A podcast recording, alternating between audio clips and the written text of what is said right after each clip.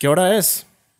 Es hora de Pásame la botella podcast. Así es, chicos. Hoy tenemos a otros dos invitados también del Fóbica Fest, que pues si no han visto los videos, para que se pasen a nuestro Facebook, ahí estamos bien activos. Ahí tenemos la, digamos que el primer contacto. Yo no estuve en esos videos, pero yo estuve, yo era el que estaba grabando, era el cameraman, pero ahora me toca a mí estar de host con queridísimo Víctor. ¿Qué onda banda? ¿Cómo andamos? Ya me extrañaban, lo sé. Y pues bueno, el día de hoy tenemos presentes aquí. Curioso, nunca nos había tocado este, tener al dúo dinámico, ¿no? Ilustrador y escritor. Por favor, preséntense amigos. Hola, ¿qué tal? Buenas tardes. Soy Fabián Cruz. Yo soy el escritor del dúo y aquí está conmigo. Buenas tardes, gracias este, por la invitación. Jesús Olorza Gallo. Este, pues soy el ilustrador del, del libro, ¿verdad? Entonces, pues aquí en compañía. Y pues bueno amigos, aquí como logran ver, pues esta es... qué libro vamos a hablar? Pues ahora sí que vamos a hablar del libro que tenemos aquí presente por el momento.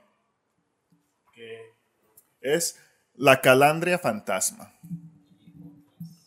Y pues bueno, también hay otros libros de los cuales vamos a estar hablando el día de hoy. Y pues bueno, ahora sí que para empezar, yo, yo tengo mucha curiosidad. ¿Cómo fue que surgió este dúo dinámico, ¿no? De, de escritor e ilustrador.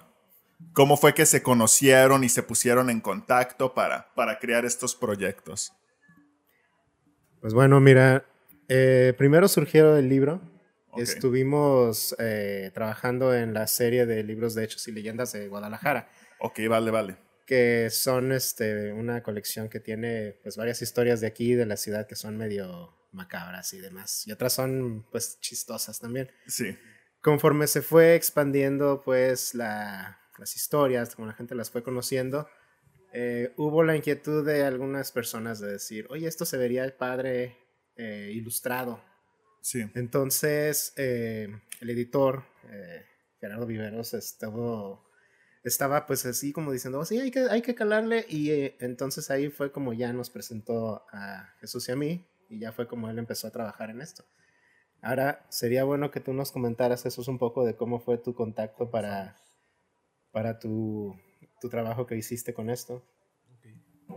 Muchas gracias. Este, bueno, pues sí, eh, fue una forma circunstancial, ¿no? Porque este, yo conozco a Gerardo desde hace mucho tiempo pero el, tema este, de ilustrar como tal, pues yo nada más había hecho pequeñas ilustraciones, portadas, este, algunos interiores y algunos elementos de ilustración pues muy, muy básicos, ¿no? Claro. Pero ya aventarnos una, una serie de, de, leyendas ilustradas, este, la verdad fue la primera vez que, que me aviento este tipo de cosas y, y le comentaba yo a Gerardo, este, la dificultad que se me hace es que cuando tú haces un, una imagen, un dibujo, haces uno y como quedó, no hay un punto comparativo de, del siguiente cuadro. Claro, claro. Aquí en esta cosa sí, sí empiezas a hacer el muñeco, la persona, y en la siguiente viñeta es el mismo, pero rotado de otra forma. Obviamente se tiene que parecer y tienes que decir si se parece o no se parece. Entonces, sí, sí es complicado, ¿no? Este, y ahora sí que mi primera vez sí se me, se me hizo buen reto, pero bueno. Fíjate que yo sí, sí logré ver, ahora sí que le di, le di una ojeada. Y sí pude apreciar en algunas ilustraciones eso, ¿no? Que dije, la continuidad. Porque muchas veces, no sé, cuando las caricaturas de antes, ¿no? Que pues eran puros dibujos. Yo decía, chale, ¿cómo dará la gente para darle esa continuidad, ¿no? Para que sigan luciendo igual los personajes y sí fue algo que, que pude apreciar y pues te puedo decir la verdad, creo que para tu primer trabajo estuvo muy, estuvo muy pro, ¿eh? La verdad, felicitaciones Jesús. Para ser la primera vez, lo hiciste muy bien. te la rifaste, Jesús. La verdad, lo, me, lo eché, me lo eché otra vez la ojeada porque pues es una... La que enseñó ahorita, ahora nuestro hombre de cámara, Estefanos, es como una se me olvidó la palabra, pero es como para promocionar el producto, ¿no? Para promocionar el libro. Que son las que se dan, pues puede ser en una feria o ahora que fue en Fóbica Fest, que fue un festival de literatura de terror. sí veo que, pues primero que nada, como lo comentaste también en el video que hicimos para Facebook allá en Fóbica, que te inspiraste mucho en el cómic, ¿no? Se puede, creo que lo noté, o sea, que te inspiras en el cómic, Sí, este, mira, sí, la verdad, el, tema de ahora sí que todos los ilustradores o algo tenemos como que un modelo, un patrón a seguir o alguien que nos, nos inspira, ¿no? Sí. Este, a mí me encanta lo que es el manga japonés. Ellos Oh, en eres de- blanco y eres de negro. los míos. No, es que es impresionante, o sea, Sí. eh, el cómic americano no, o sea, es espectacular, pero es color. Pero ya que puedas hacer un montón de imágenes, sensaciones en blanco y Blanco negro, y negro. caray, o sea. Y al revés, aparte. Mi respeto, señor. O sea, esos tipos están fuera, fuera de serie. así. Te tengo que preguntar entonces, Jesús. ¿Tú has leído Berserk? Sí, sí, sí. Ese hombre ya pasó, ¿verdad? A mejor vida, creo, pero No tengo idea, pero. un maestro, la verdad. Su, su ilustración, wow. Increíble. Sí, es que, es que mira, si hablamos del mundo de ilustradores, híjole, esos cuates son, son fuera de serie. O sea, Sí. tienes en todos los géneros este, magníficos exponentes. Este, no sé si has visto Naoki Urasawa, del Chicos del siglo XXI. No, este, o Monster. Monster. Sí, Monster, Monster, claro, sí. Él, él, si te fijas, es, es un, es un trazo muy simple, Ajá. este, pero sus ojos, eh, híjole, o sea, son, Sí. son, son otra onda y yo creo que pocos como él, eh, o sea, definitivamente. Y no, si nos comparamos en calidad, este, estamos años luz, ¿no? Pero, pero sí, sí me ayudó muchísimo a ver cómo manejan ellos los fondos, pues para poder hacer algo este, en semitonos, ¿no? Que, Claro. que se me complicó bastante, pero, pero bueno, esperemos que haya salido un experimento agradable para el público, ¿no? Definitivamente, yo me atrevo a decir que sí. Ahora, yo me atrevo a decir que pues yo como escritor, yo tuve a mi ilustrador que me crió mi portada y él tuvo que haber leído mis trabajos también para poder hacerlos. Yo quisiera saber ahora, em, con palabras suyas, cómo fue eso, porque me imagino que tú, Fabián, como escritor, ver cómo alguien ilustra lo que tú tenías en mente, ha de ser algo fascinante, ¿no? Por favor, platícanos. La verdad sí, es, es muy emocionante. Eh, me acuerdo cuando vi las primeras páginas que dibujó Jesús, que fueron eh, El gusano con cara, fue el primero de los que salió. Ok. Y eh, bueno, el punto fue que cuando llegué a la parte en donde se describe una escena que es subterránea, Ok. llegan los protagonistas a una parte que es como un, digamos, como una sala, un salón muy antiguo. Ajá. Y como está descrito, está prácticamente de esa manera ilustrado. Entonces dije, ah, mira qué padre, se ve bastante bien. Sí. Incluso la criatura que es la que aparece ahí, que es el titular, el gusano con cara, también está dibujado de la misma manera, así con la cara tipo estilo Nosferatu de Monrao. Ok, ok. Entonces fue muy agradable, o sea, me sentí muy contento, así muy, ah, mira qué padre, sí quedó como yo quería que quedara. ¿No te, ¿No te llegó a pasar, Fabián, de que, oye Jesús, aquí como que le hizo falta esto? ¿no? Em, ¿Llegaste a interrumpir en el trabajo o, o siempre dejaste que Jesús hiciera lo que a él le surgía? Fíjate que la verdad es que después de que vi cómo adaptó la, la historia del gusano con cara, dije, no, es- no va a ser casi nada necesario este, intervenir y no fue necesario hacerle ninguna observación, solamente una petición que le hice fue sobre unos este, diablitos que aparecen en una historia, Ok, que eso sí, como están descritos muy detalladamente, sí. quería que quedara exactamente la cara así y, y la quedó también muy bien. Ok. Sí. Entonces, sí me imagino, porque a mí me llegó a pasar también de que, oye, ¿sabes que necesito a veces estos ajustes con este ilustrador que tuve? AG Design, saludos, padre. Eh, y no sé, para mí fue una experiencia muy mágica. Ahorita, pues ya ustedes lo están contando, que pues también fue algo eh, muy bonito para ustedes y pues qué chido. Bueno, pues ya contamos una retrospectiva muy ligera de lo que cómo fue que empezaba y tus inspiraciones también, Jesús. Pero ¿quiénes son Fabián Cruz y Jesús Solarza? Solarza, ¿verdad?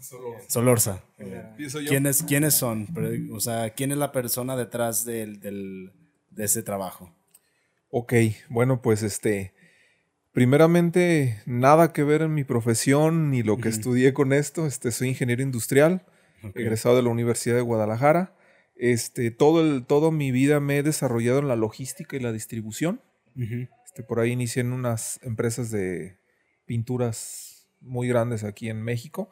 Este, y pues nada que ver con, con mi trabajo, pero eh, sí desde niño, pues el apoyo de los papás, ¿no? Es básico. Un Sí. saludo a mi papá y a mi mamá, que espero que me estén viendo, este, o me van a ver. Eh, Saludos. Gracias, gracias. Ellos me llevaron, eh, el primer lugar donde fuimos fue a la Escuela de Arte El Refugio. Ok. Este, ya hace muchos años, le estamos hablando de 1987, 88. Ok, ok. Después el Jardín del Arte, este, en el Agua Azul, que también ya desapareció. Tristemente, todos los espacios culturales, pues, han sido Ya recortados. son contados los que hay, ¿no? Desgraciadamente sí. Sí. ¿eh? Este, y ya posteriormente en el Instituto Cabañas. Y la última parte de mi formación este, fue con un, un maestro particular, eh, eh, un norteamericano, se llama Nelson Edwin, que le mando un saludo donde quiera que esté porque era bastante andariego, no sé en qué parte del mundo esté ahorita. Viviendo la vida loca. Así es, ligero el amigo. Dice, en esta vida se viaja ligero porque hoy amanezco aquí y mañana no. Así que vámonos. Y le encantaba el, el viaje, ¿no? Al full. Pero este, él, él es una de las personas yo creo que más me marcó por, por su estilo clásico y pues sobre todo este, él, él obviamente viajó por Europa, en muchas escuelas europeas, entonces él, él me, me pulió en este aspecto. Y bueno, eh, el aspecto del monero o, de- o del mono, pues así como que de forma este, esporádica, porque realmente pues sí yo me dedicaba más a, a la pintura de, de lo que es este, los cuadros, acuarelas, óleos, de realistas más que nada, ¿no? Pero, Ok. pero este fue un experimento por aquí, entonces este, esa es mi parte formativa académica, este, cómo llegamos a la pintura y pues en la parte personal, esposo, mi esposa Cintia y mis cinco hijos ya cinco chamacos. Sí, Ah, ya, este. Sí, Diana y Alex ya universitarios, Josué y Ángel secundaria y primaria, y la más chiquitita, Sofía.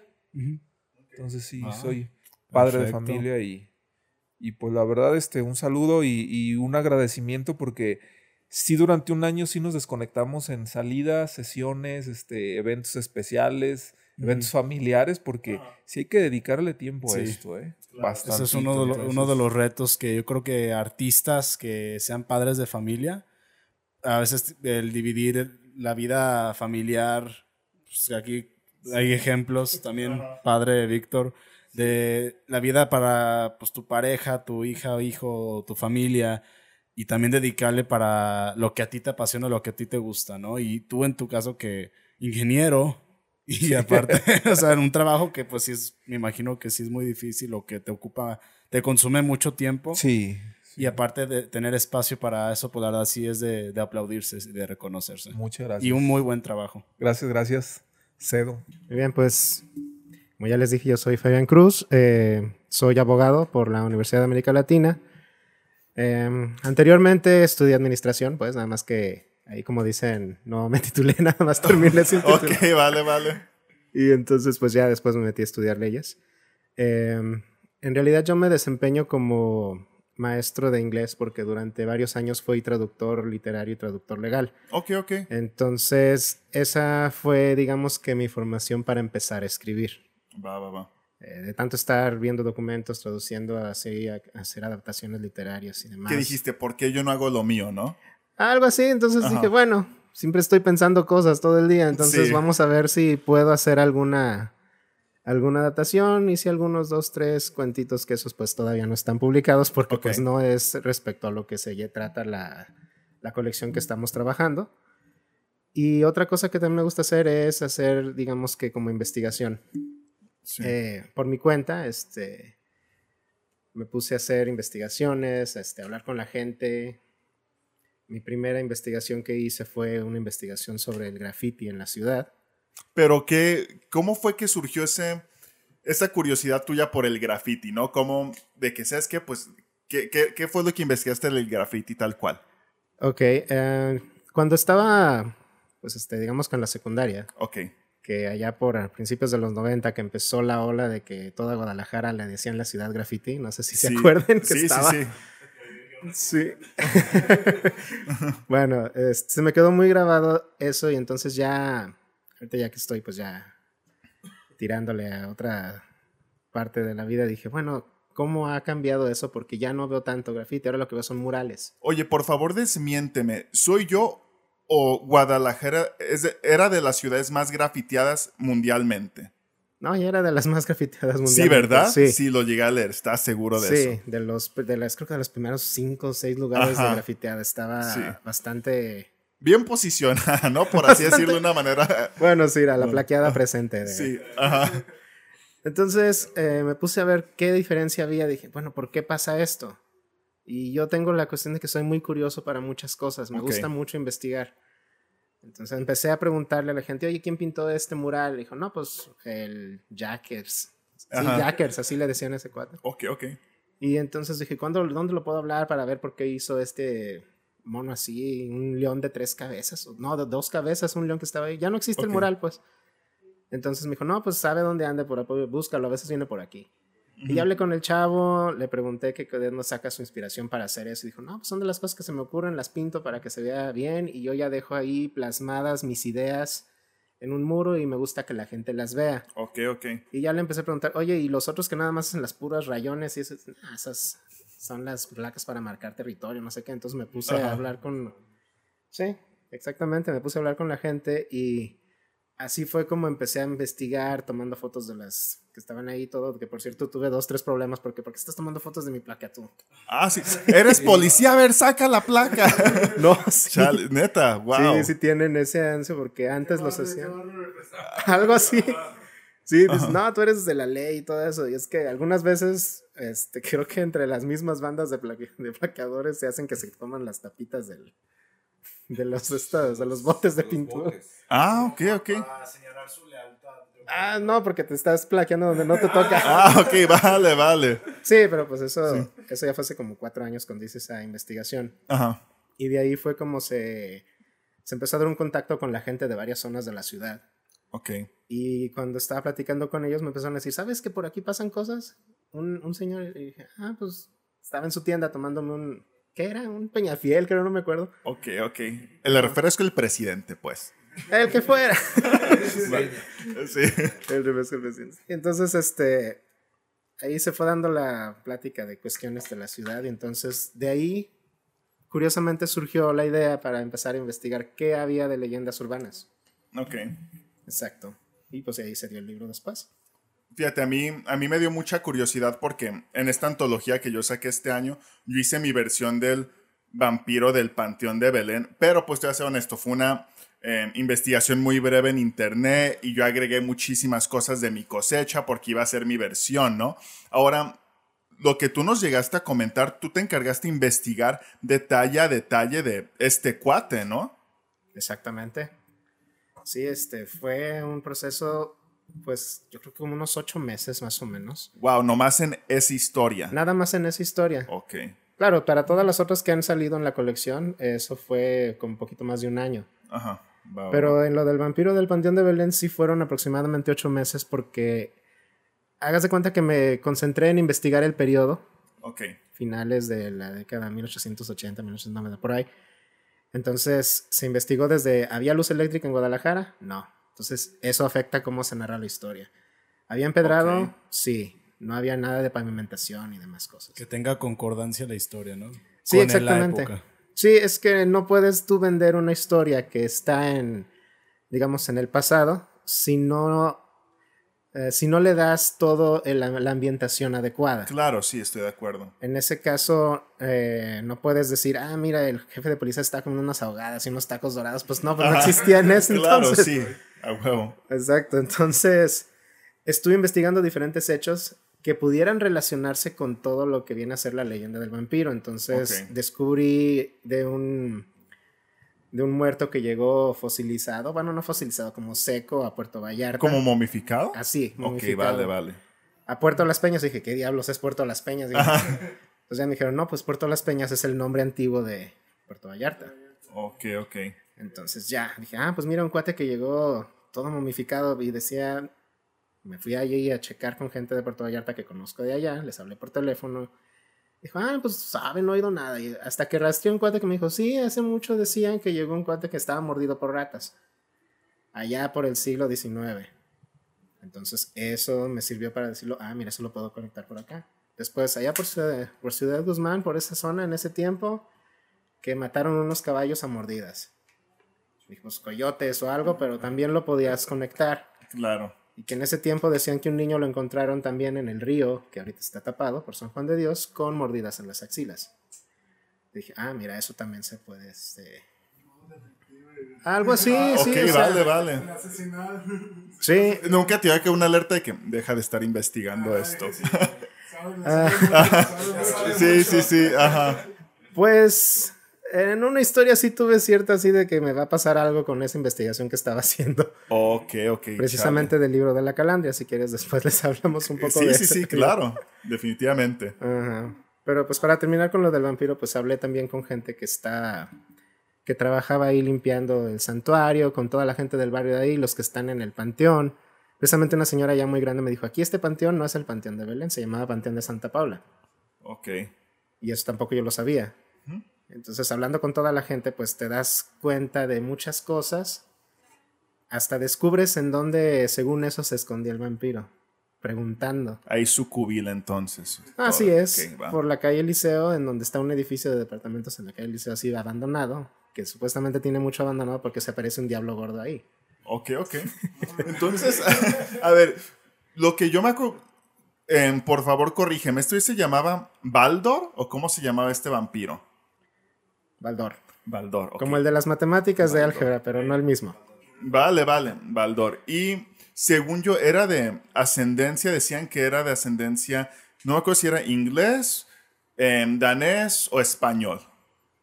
Ah, pues mira, la versión es que puede ser inglés o también digamos de España, pero por ese tipo de apellido estuve checando y me dio más como al norte de Europa. Norte de Europa, ok, ok, vale, vale. Y por eso en la, en la narración lo tomo como una, pues una, un vampiro que viene de, de allá, de esa zona del norte.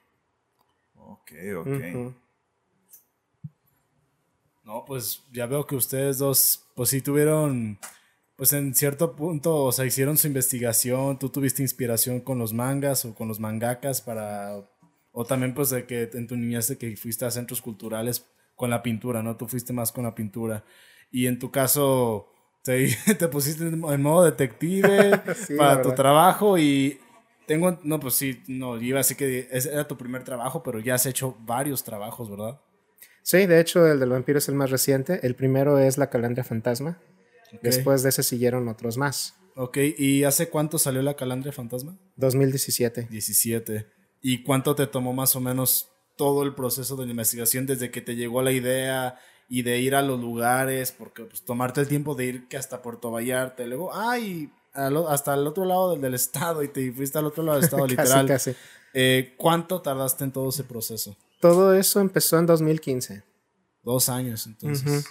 Hace cerca de dos años. Wow. Entonces, si no, pues sí le dedicaste, pero pues un muy buen trabajo. Y acá lo que me llegó de pregunta, creo que no lo habían comentado, pero bueno, veo que se llevan, pues, como que tienen una muy buena amistad ustedes dos, pero ¿cómo se conocieron Jesús y Fabián? ¿Cómo fue que se conocieron? ¿Quién lo quiere contar? que nos cuenten. Honestamente, nos conocimos breve tiempo antes de presentar el libro. O sea, literal. Sí, es en serio. Entonces, ¿fue por di- todo de manera digital o...? Todo fue de manera este, indirecta y yo creo que ese- esa es, esa es la parte este, que yo me sentí cómodo porque platicaba mucho con Gerardo, pero yo tenía mucha, mucha libertad este, al momento de plasmar cualquier imagen, cualquier este, elemento, cualquier personaje. Este, no, no- nunca tuve la presión por parte de Fabián de que ya él ya tenía preconcebido una idea, una persona, este, cómo, cómo se desarrollaba todo el, todo el ambiente de su historia, ¿no? Entonces yo me la adjudico, empiezo a diseñar mis escenarios, mis personajes, este, el rol, así prácticamente todo y muy cómodo para mí, ¿no? Yo creo que, yo creo que eso habla de profesionalismo por parte de ellos, Sí. porque me dejan hacer lo que me gusta hacer. Sí. Y, y decía un, un maestro que tenía, contrátate una persona que sabe hacer lo que sabe hacer y déjalo hacer. Este, Sí. no tiene caso de que tú estés metiendo y metiendo y metiendo. Ajá, así es. Entonces, este, ese, ese profesionalismo de ellos, pues, es lo que me ayuda, ¿no? Este, me da Sí. mucha soltura. Y más que nada, porque pues soy primerizo en este aspecto. Entonces hay Sí, muchas novatadas.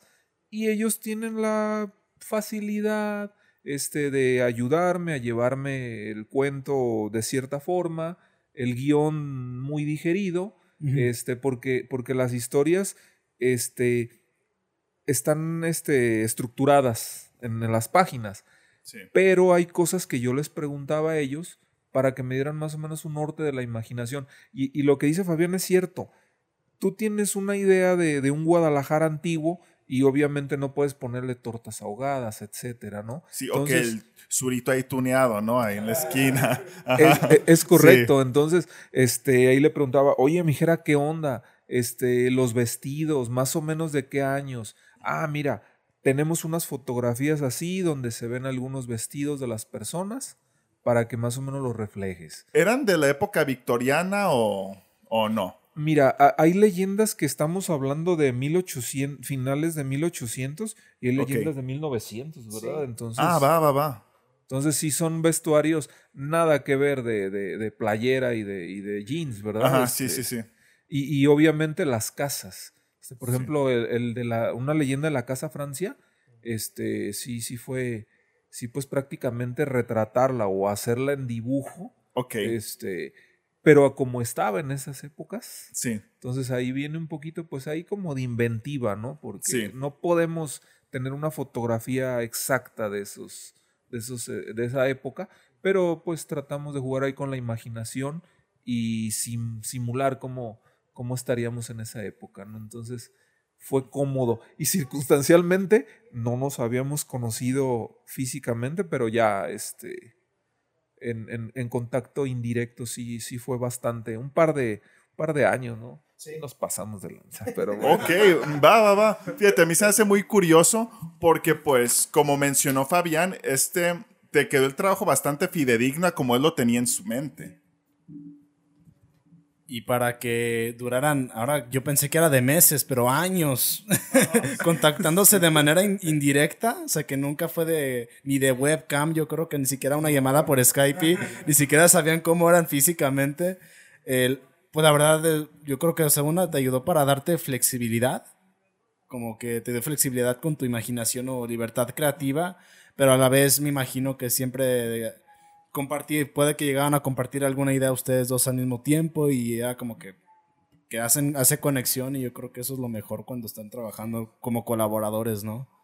Bueno, ahora sí, Jesús, yo quisiera hacer, por ejemplo, checando algunas de las ilustraciones, pues como menciono, o sea, realmente para ser un completo novato en, en este ambiente se me hizo muy buen trabajo.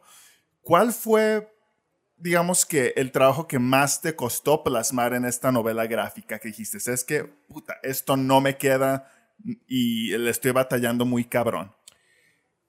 Este, el rostro de la mujer definitivamente es complicado, Ok, sí. pero lo que son los ojos, este, prácticamente es lo que define tu trabajo, ¿eh? este, Darle esa viveza que merece, ¿no? Me imagino. sobre todo. Y más que nada porque la mayoría son historias que tratan de generar un terror, este, Claro, un sí. sustito, algo. Entonces, las expresiones como tal este, son, son clave.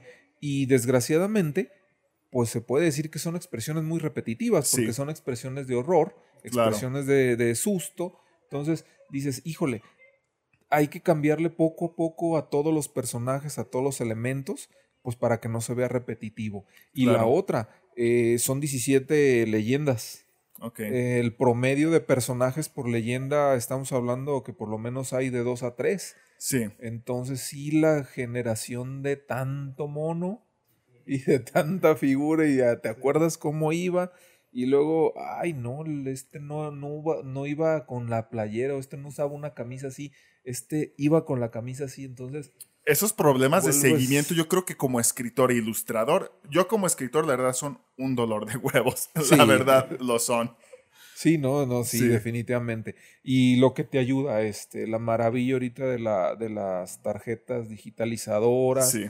este, Yo pues soy de papel y lápiz, o sea, el- el- la vieja escuela, o sea, yo estaba en el trabajo y de un de repente te- se te viene a la mente, estás comiendo, avientas ahí un garabatillo ahí en una servilleta Ajá. y ya te lo guardas y dices, ya más o menos, ahí ya traigo algo. Sí. Llegas ya, lo digitalizas y todo, y sí, sí ayuda muchísimo, ¿eh? Fíjate que yo vi uno de estos trabajos que a mí se hizo más, que dije, güey, esto yo creo que le costó más trabajo, creo que es, ahora sí que es un caballo que ahora está como, e- es el puro esqueleto, ¿sabes? Dije, Ah, ah, ya. chale, este se ve que fue una putiza, güey. O sea, la verdad se ve muy complejo, güey. ¿Sí lo fue o no? Eh, fíjate, gracias a Dios ya el internet y todo eso, sacas un esqueleto de caballo, sacas una lámina de caballo y te da la idea de cómo está la estructura del caballo. Sí, sí, cierto, sí. Ahora aviéntatelo. Ajá. Este, Claro. sí, Sí, a tiene, huevo. sí tiene, tiene sus ventajas ya definitivamente la era digital, ¿eh? Sí. Pero este, de todas maneras, hay que arrastrar el lápiz. O sea, Sí. Eso no te salvas. Es de sí o sí. Y bueno, Sí o sí. ahorita, pues, volviendo al tema que nos estaba contando aquí el buen Fabián sobre esta investigación que casi casi se tuvo que frenar. Ahora sí que cuéntanos más al respecto, Fabián. Pues muy bien. Eh, en el libro de la calandria fantasma viene la historia del mata indigentes, de allá de los años 80 principios.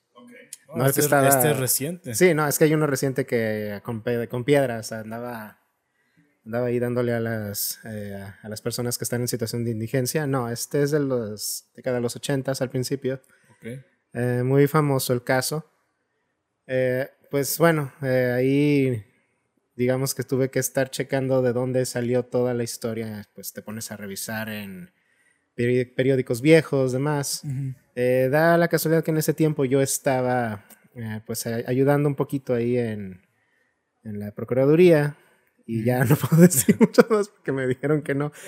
Pero Información eh, confidencial.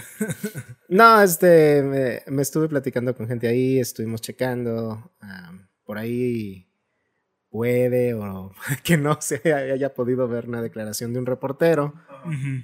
este, de, de Nota Roja, que pues de ahí sale mucho de lo que está en el libro. Entonces, eh, lo que sí me dijeron es que como ese cuate nunca lo agarraron, hay que tener este, cierto cuidado en el aspecto de no ser muy eh, detallista con la cuestión que está ahí. Pero Como, como dar la idea, pero no decir exactamente. qué es exactamente, este, lo que sí pude sacar de esa investigación fue que el cuate se disfrazaba. Por ahí debe de venir una fotografía de ese, en ese libro de cómo es el disfraz que se ponía este, ok. este cuate. Claro que para sacar la fotografía, pues ahí se disfrazó a un amigo y le tomamos la foto. Por ejemplo, en este caso dices que era asesino serial, ¿verdad? Sí. Eh, ¿Cuál era su ritual? O sea, por ejemplo, yo tengo entendido que por lo general la mayoría de asesinos seriales ajá, tienen como que su firma, ¿no? Como que esta es mi obra. Un balazo en el cráneo. Madrazo en el cráneo. con una bala, de un tipo de balas este, específicas, de un solo calibre, Ok. un balazo en la cabeza y esa era la firma de este asesino que pues cazaba gente que no tenía hogar en las zonas centro de la ciudad. Entonces nunca supieron si lo hacía porque no le gustaba, por si quería limpiar la ciudad, pues, o porque era que estaba pues loco el cuate. El caso es que simplemente desap- desapareció, pues, dejó de hacer eso después de que mató al Raffles. Y vivió felizmente para siempre, ¿no? Eh, Sí. Arrestaron a un cuate y luego lo dejaron ir, porque no era él. ah, vale, vale. Oye, yo no, yo no sabía de ese caso, ¿eh? O sea, bueno, pues nací en el 99, o sea, ¿no? o puede que, o sea, no, entonces esa investigación fue todo contacto directo con distintas personas o si encontraste información en internet sobre eso. Hay mucha información en internet, pero está muy diluida. Mm, sí. Entonces, ahí sí fue más estar tratando de encontrar información en cuestión de persona a persona. Entonces, también busqué policías que en ese tiempo estuvieran trabajando. Ok, ok. Hablé con dos oficiales ya jubilados, ok. que pues por también por respeto a ellos no, no los voy a nombrar, pero sí hablé con ellos. Este, dijeron, ah, pues yo me acuerdo que estuvo así, chécate por este lado y a lo mejor encuentras algo. Ah, yo me acuerdo que el cuate nos traía dando vueltas por todo el centro y no lo hallábamos. Decían que era un cuate que se metía a los bar, este, a agarrar a las pirujas y no era ese y era otro. Entonces, así fue como se tuvo que hacer la investigación para esa historia en particular. O sea, de todo ese libro, del de la calandria, Sí. ese es el único caso que está basado en una historia real. ¿Y fue el que más trabajo o investigación tuviste que hacer? ¿O de este libro de la calandria fantasma, cuál fue el que más te costó trabajo? ¿O que más tiempo te tomó pues, hacer tu investigación para hacerlo? Precisamente este. Ah, ese. ok, ok. ¿Cuánto Sí. tardaste más o menos? Yo creo que en ese fue como casi tres meses. Tres meses, ok. Sí. Yo tengo una pregunta, güey. La gente por lo general es muy mamona cuando los quieres entrevistar de que, oye, ¿sabes qué?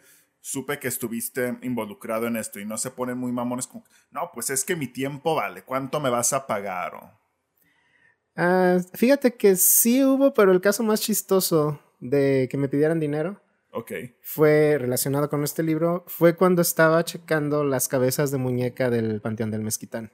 Ah, ok. Cabezas de... mu- No, no he escuchado de ellas, ¿ustedes? A ver, platícanos un poco. Sí, ajá, sí. A ver. No, este, mira, afuera del Panteón de Mezquitán Ok. hay un árbol.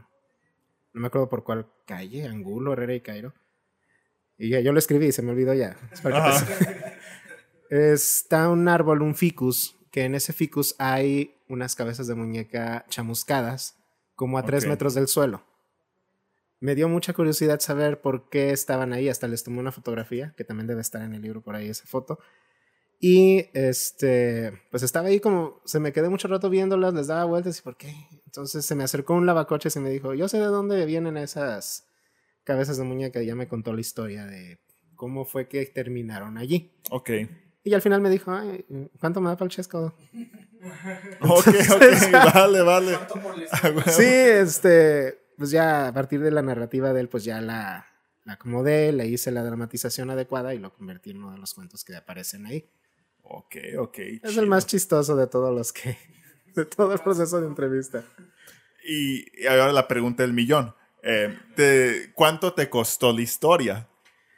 Ah, no, le di, le di 100 pesos al cuate porque me dijo 100 que no había desayunado. Ah, ok. Entonces dije, bueno, pasa la leche, tiene unos tacos. Ah, sí, creo que otras personas quizás toman una coca, ¿no? Pero entonces Sí. creo que lo cuajaste, está, estuvo bien. Sí, pues sí, se me hizo simpático todo. Intercambio justo. Ujú. Ahora sí que pues ya, ahora sí que pues libro de leyendas, muchas historias paranormales. ¿A ustedes les han sucedido cosas paranormales? A ver, ¿O tengan anécdotas acá cagadas? No, fíjate que yo no, en lo personal no, pero este sí, sí he tenido acercamiento con, con personas que pues obviamente sí me han platicado, me han compartido situaciones desde, desde apariciones y lugares donde por ahí aparecen este este, en- como les llaman ellos, los espíritus chocarreros que te mueven cosas y ese tipo de cosas, ¿no? Pero yo en lo personal no, no, no he tenido ningún acercamiento. Eh, un- un- una conocida que sí tengo, este, ella sí es como la del sexto sentido, ¿no? Que ve gente muerta. Los, que habíamos dicho en el podcast anterior, los, ¿cómo se llaman esas personas que pueden... Escéptico, ¿no? Una, una No, escéptica. es los, los que no los creen. que no creen. Bueno, pero tienen No, esos sentidos. Sí, e- esa parte, ¿no? Este, que pueden ver a las personas este, fallecidas y todo ese rollo y te platican eh, situaciones raronas, ¿no? Porque, porque sí recuerdo yo eh, un, un caso que sí me comentó que fue a la casa, este, fue a entregar un, un paquete. Este, y hizo la descripción total del muchacho. Mira, lleva una camisa así, así, así, así, todo tal cual. Y dice la señora, pues no, no, no, está raro.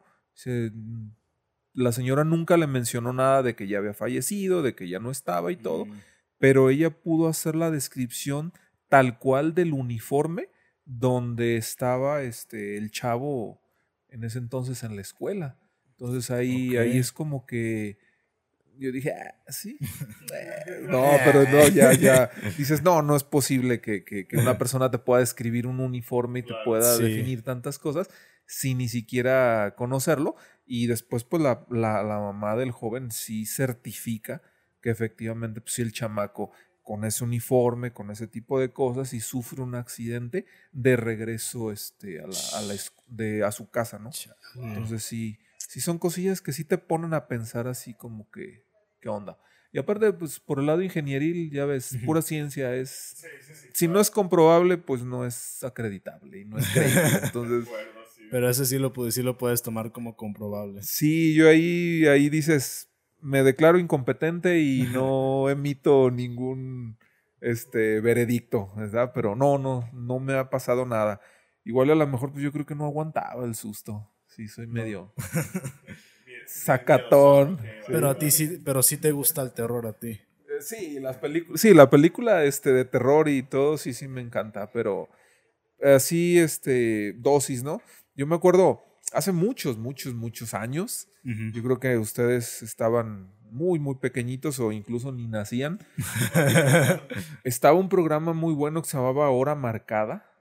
Contaba historias, este, después TV Azteca, no, en, en, en ese entonces era Imevisión, trajo Wow. historias del lado oscuro.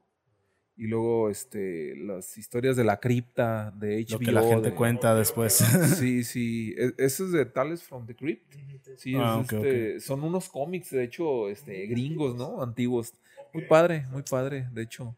De hecho, por ahí, este, igual ahorita Fabián que platique de dónde sale la portada este, del libro de las leyendas ilustradas.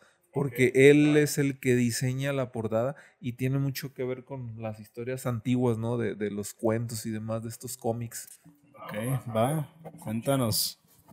Esa es una muy buena anécdota eh, de cómo es el diseño del, de lo que viene a ser siendo las portadas de todo lo que es las leyendas ilustradas, Ok. que tienen un margen así como rojo con amarillo arriba. Eso viene de una historia, bueno, de una historieta de terror antigua que en la casa de mi bisabuelo la tenían. Ok. Estoy hablando de cómics que salieron a la venta como yo me imagino que en los años 40, 50. Sí. Y yo me acuerdo que decían todos el carretero de la muerte arriba y luego abajo salían las historias de terror. Entonces, pues yo las veía como estaba chavo, de unos 7, 8 años y las leía. Sí. Y ya estabas todo después sin dormir.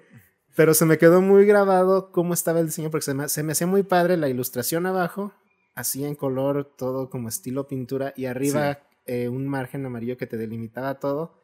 Y el color amarillo y resaltaban encima las letras así como amarillo en uno, luego en otras rojo, las letras en- o en blanco o en negro y ¡zas! el golpazo del título así del carretero de la muerte se me hacía muy, muy impactante. Y nunca se me había olvidado y entonces al hacer esta recolección eh, se me ocurrió, oye, ¿por qué no le podemos hacer así como un tipo homenaje a esas revistas de terror que se publicaban en México en Ok, esa época? buen concepto. Y así fue como este Jesús pudo diseñar esas portadas también.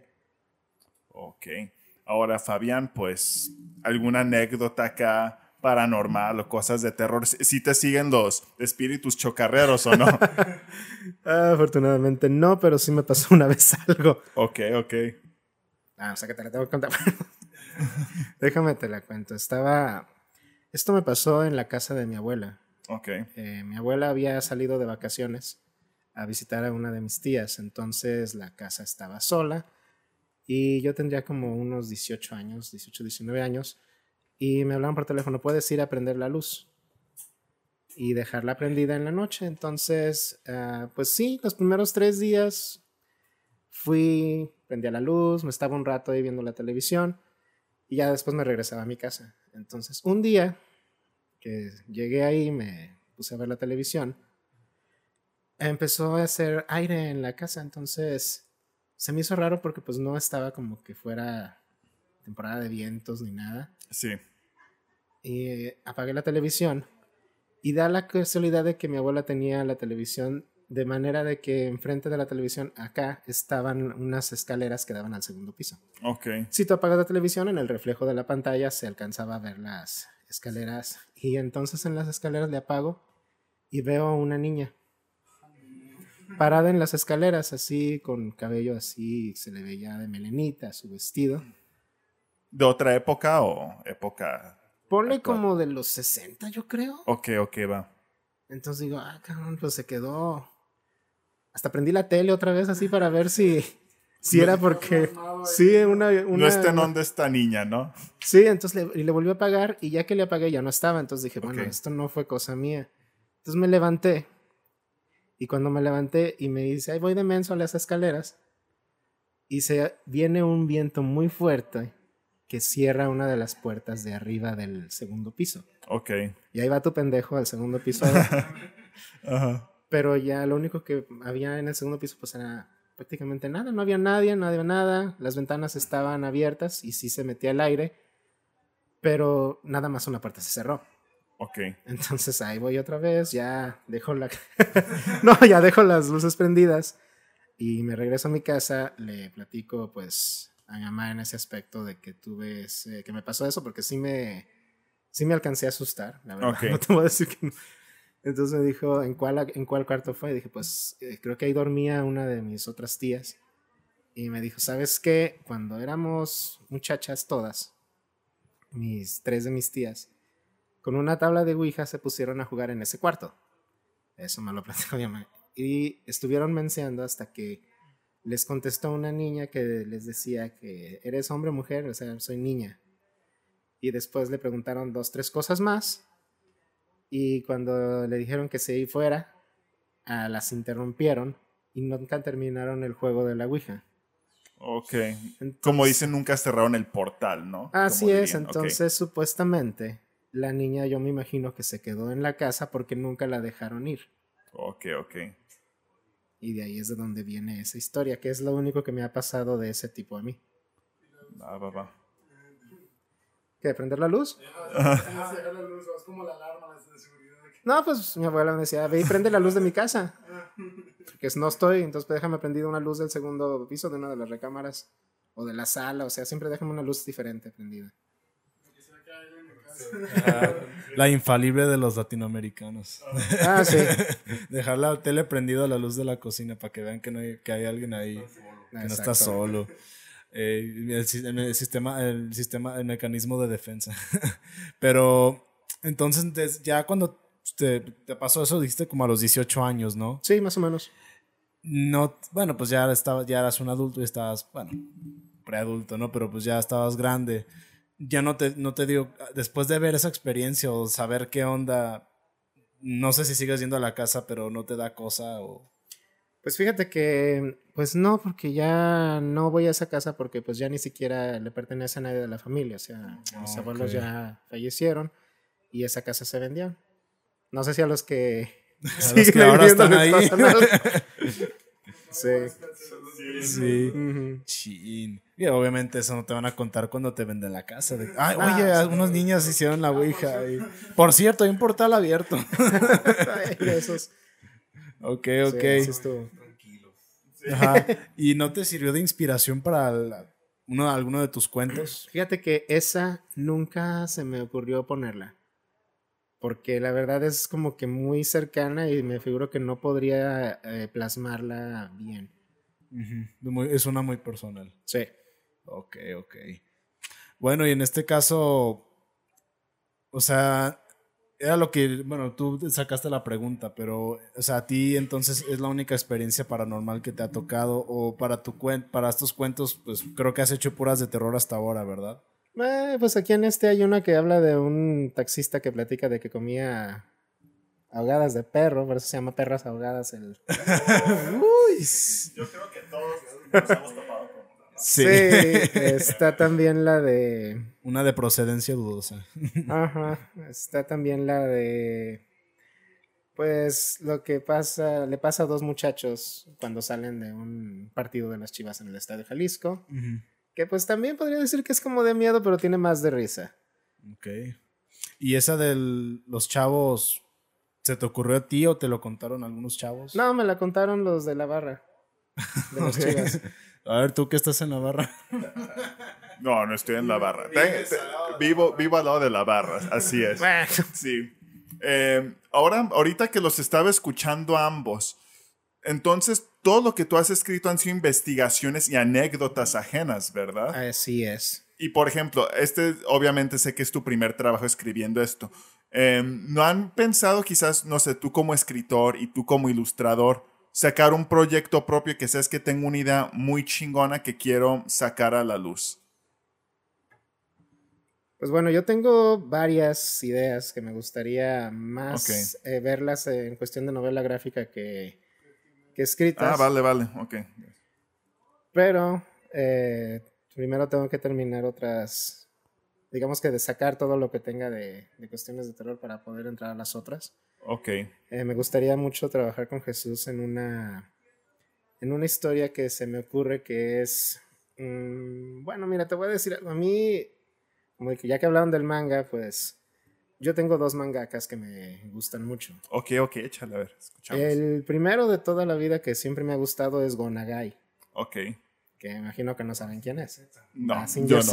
Ah, ok, vale, vale. Ah, Gonagai es de cuenta que Gonagai es de cuenta que es el tío chingón del manga que te deja que le tomes a la cerveza. vale, A vale. diferencia de Osamu Tezuka, que es el derechito y que es el papá del manga. Astro Ok, oh, va, va, va.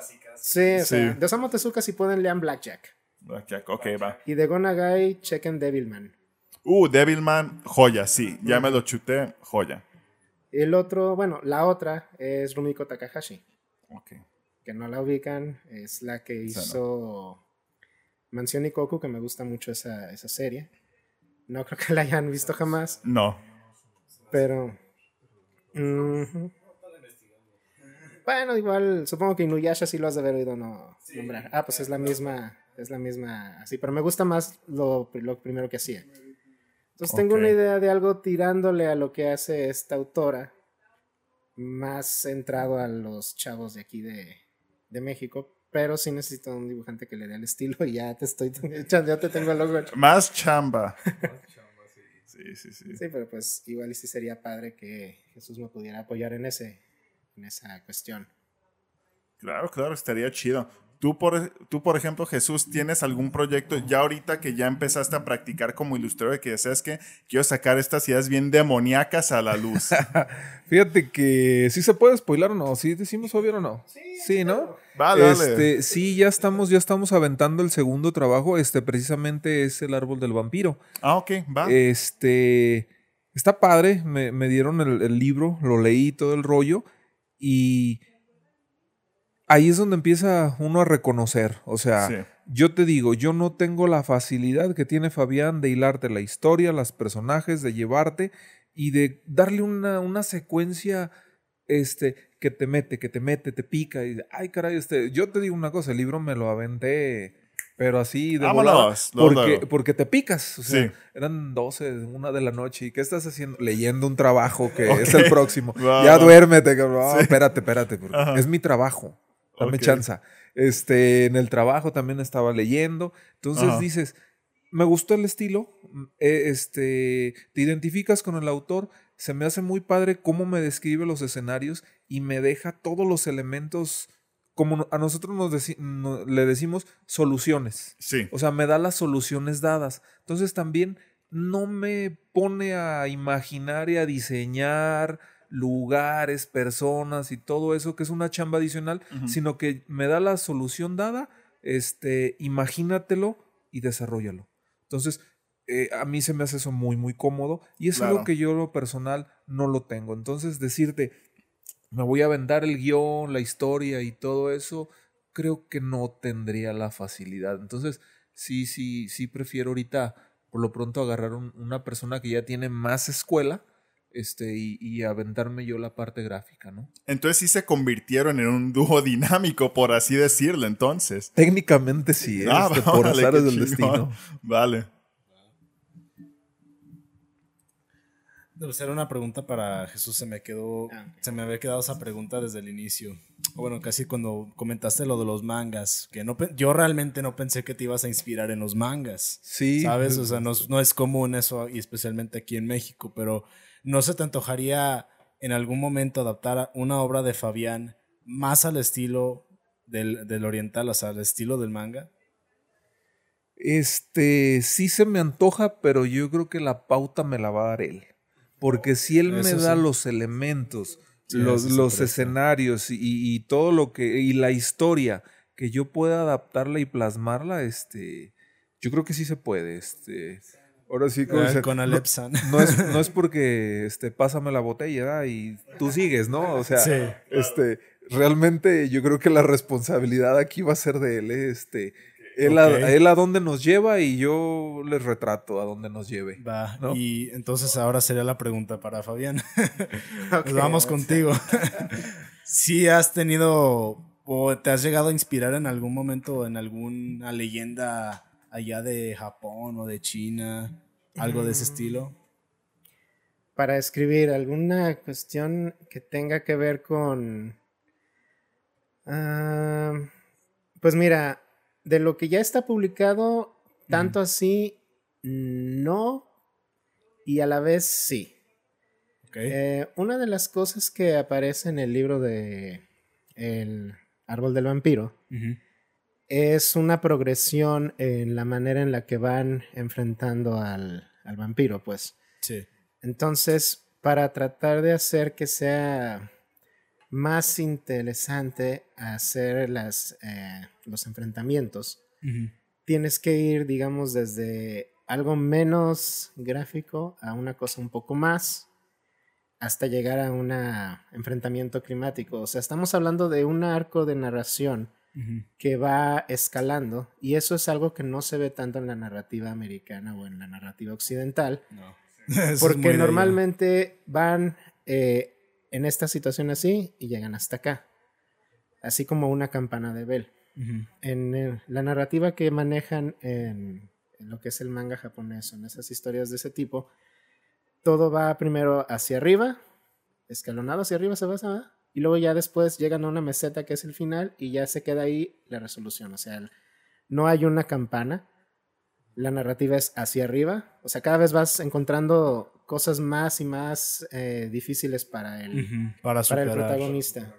Entonces, eso es lo como está estructurado los encuentros que van con el vampiro. De ahí agarré todas las cosas que investigué, las fui acomodando de manera de que el nivel de dificultad o de desafío fuera aumentando hasta llegar a la última parte. Como si fuera un videojuego. Algo así. Va, va, va. Wow, pues no lo había pensado de esa manera, pero sí es cierto, ahora que lo estoy viendo, sí puedo confirmar que allá es como tipo Dragon Ball. Sé que es el, uno- un ejemplo muy famoso, pero Mm. de que se prepara, de- derrota al, al- al más poderoso del planeta en ese momento. Sí. Luego a Akira se le antoja hacer otro más poderoso, ahora no del planeta, del universo. Ah, sí. y, así, y así se la ha llevado. Entonces, eso sí, ahora que lo pienso, pues no es común aquí como en los cómics de Marvel o DC. Mira, hay que tener algo en cuenta, ¿no? Siempre va a haber alguien más verga que tú. Me llegaron a decir mis compas, güey. Así que, pues, ahí está el claro ejemplo, ¿no? Y pues bueno, ahora sí, Fabián, em, Jesús, a nuestra audiencia, em, ¿dónde pueden encontrar este libro? ¿Dónde pueden ellos comprarlo? Y sus redes sociales para que puedan conocer más su trabajo y quiénes son.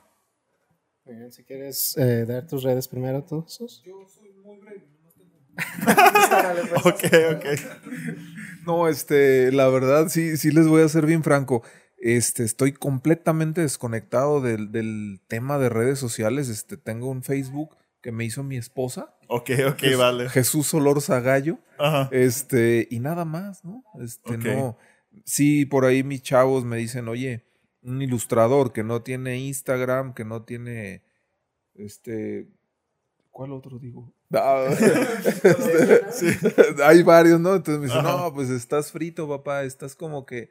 Le digo, no, hijo, pues yo soy de la familia Burrón, de los agachados de Rius de 1980. Le digo, Ajá. sí me quedé desconectadón de este rollo, eh. Prometo actualizarme porque sí, eh, esto, esto, esto ya cambió. Mi correo. eh, ah, claro que sí. Si alguien sí. que quisiera, ¿sabes qué? Yo, yo necesito este ilustrador para que la gente pueda mínimo contactarte de alguna Ah, manera. claro que sí. Mi correo es jsolorzag.com. Entonces ahí, ahí estoy. Muchas gracias. Pues se va a oír así medio triste, porque yo estoy en la- una situación similar. Ok, ok. Va. Es que ahora invitaron. Sí, o sea, invitaron a puro cuate análogo, ¿no? No, o sea, sí tengo una cuenta de Facebook, Fabián Cruz. Ok. Eh, nada más da, da la casualidad de que hace como cuatro años que no la, que no la ok. Vale, vale. Entonces, eh, pero eh, me pueden a mí contactar buscando en Facebook eh, colección Hechos y Leyendas. En esa, en esa página, ahí también pueden comprar todos los libros que se han sacado de la colección, que incluye la novela gráfica y los demás libros que están dentro de ahí, que son de donde sacaron las, las leyendas ilustradas. Vale, vale. Entonces ahí es donde los pueden comprar en este momento. Eh, creo que estaban en Gonville y en Gandhi, pero no estoy seguro si todavía están ahí. Ok. O sea, para no echarte mentiras, es más seguro y más directo y más barato si lo compran en Facebook en la tienda de colección Hechos y Leyendas. Ok, sería con su fiel- tu fiel servidor entonces. Fabián Cruz, allá. Ya saben, banda. Y bueno, pues primero que nada, pues muchas gracias que hayan aceptado la invitación. Primer dúo dinámico en el canal. Esto es un día, es un podcast histórico porque es el primer dúo dinámico, esperemos el primero de muchos, ¿no? Y también, ahora sí se preguntarán qué pedo con el estudio. Pues sí, primer día en, un dúo dinámico y grabando en la casa de mi jefa banda. Así que pues ahí una experiencia nueva, ¿no? Y pues con ustedes ya saben, fue Pásame la botella y nos estamos viendo. Hasta la próxima. Hasta luego. Chao.